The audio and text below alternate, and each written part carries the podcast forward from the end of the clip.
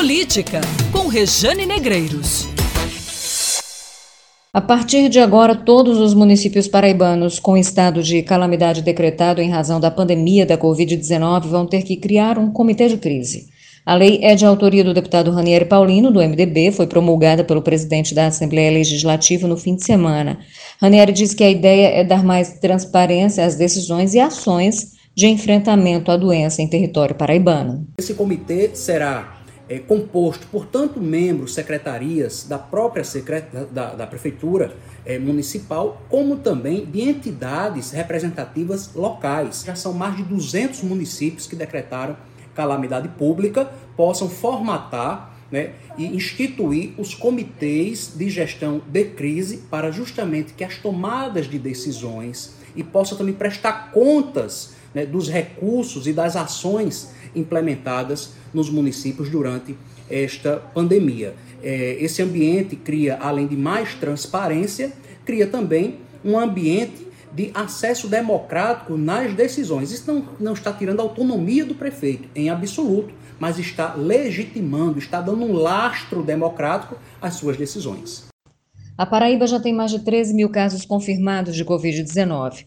O novo coronavírus já matou 360 pessoas até aqui e se espalhou por 194 municípios. A ocupação de leitos de UTI no estado está em 72%. Quando a gente vem para grande João Pessoa, a situação é mais delicada. 91% dos leitos de UTI para adultos ocupados. Em Campina Grande, 63%, no Sertão, 65%. A taxa de isolamento social não tem saído da casa dos 40%.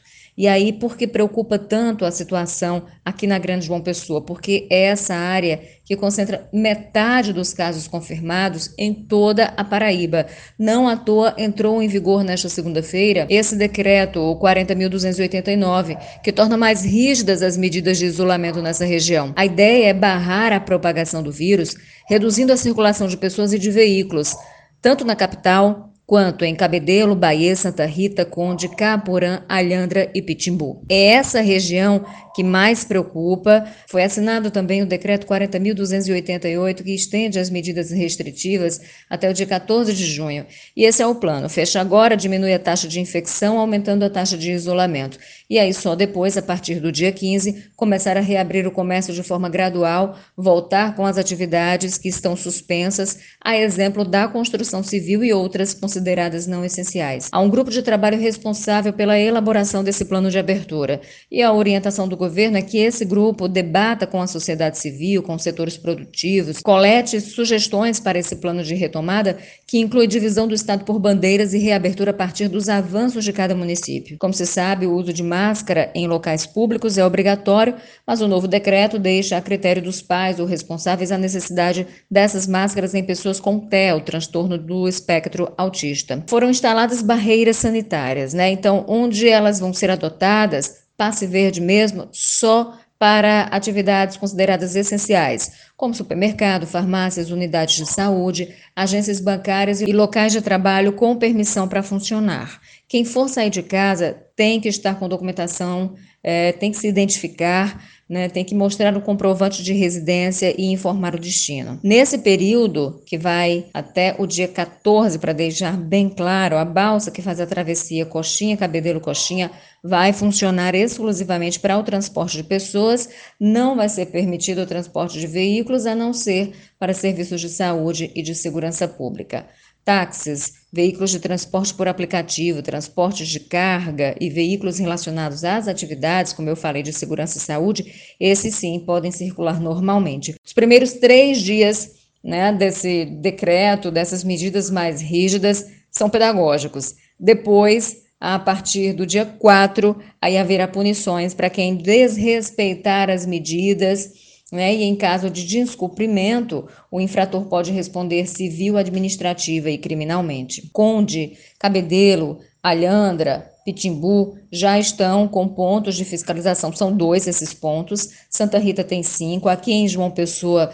são 12 pontos, sendo dois móveis. Bahia é a única das oito cidades da região metropolitana aqui de João Pessoa que não começou com essas barreiras sanitárias nesta segunda-feira. Existe uma sinalização do prefeito para que isso comece a ser feito nesta terça. É claro que com todas essas restrições, a reação viria, né? Então a FCDL, Federação das Câmaras de Dirigentes Logistas da Paraíba, emitiu nota de repúdio contra o governador e o novo decreto assinado por ele. De acordo com o presidente da FCDL, José Lopes da Silva Neto, o governador, abre aspas, foi desrespeitoso com o setor produtivo do estado da Paraíba, uma vez que abriu a sua live né, uma live, uma transmissão ao vivo que foi feita no fim de semana, chamando aqueles que discordavam de seus posicionamentos de gananciosos, ignorantes e de pessoas que optam por manter os lucros a todo custo.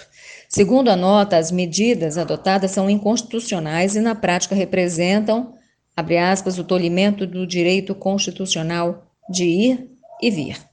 José Lopes da Silva lembra ainda que o comércio está fechado desde o dia 20 de março e afirma que o governo de João Azevedo, mais uma vez, abre aspas, trata a economia como inimiga da saúde, partícipe da proliferação da Covid, que o setor produtivo está pronto, diz a nota, para reabrir com a segurança sanitária necessária.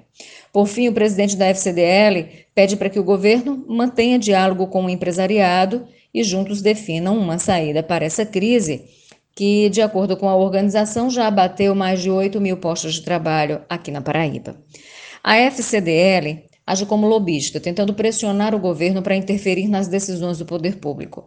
Não há nada de novo nisso, mas a preocupação dos lojistas é pertinente, contudo, é preciso cautela, equilíbrio e sensatez neste momento. A curva de contágio da Covid está subindo exponencialmente aqui na Paraíba. Reabrir sem controle é tiro no pé, que está na cabeça, é suicídio. Não adianta comparar a situação da Paraíba de forma rasteira com outros estados, porque é tudo muito complexo e cada um tem adotado ações diferenciadas com base na evolução local da doença.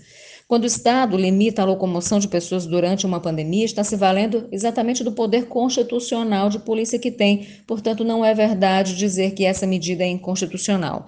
Outra coisa que não pode ser desprezada: não é verdade que o isolamento é o grande inimigo da economia. O inimigo é a doença, é a Covid, é a pandemia.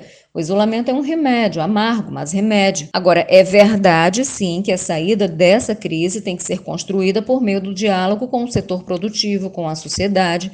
Enquanto as costuras forem isoladas, todo o organismo estará em risco. É preciso união, é preciso que todos os lados lutem juntos contra a Covid-19, que não enxergue ideologia, partido A, partido B, afinal de contas, a vida é em jogo. Né? E há empregos envolvidos, contas que chegam, barriga que não espera. Contudo, não dá para puxar o gatilho uns contra os outros. É preciso pensar raciocínio lógico nesse momento, porque se fizermos isso, se cada um sair atirando, sairemos todos derrotados. Há de se conciliar saúde, vida e economia. Polarizar o debate, tensionar as relações e alimentar discursos raivosos não vai resolver o problema coletivo. E esse, o coletivo, deve ser o foco agora. Política, com Rejane Negreiros.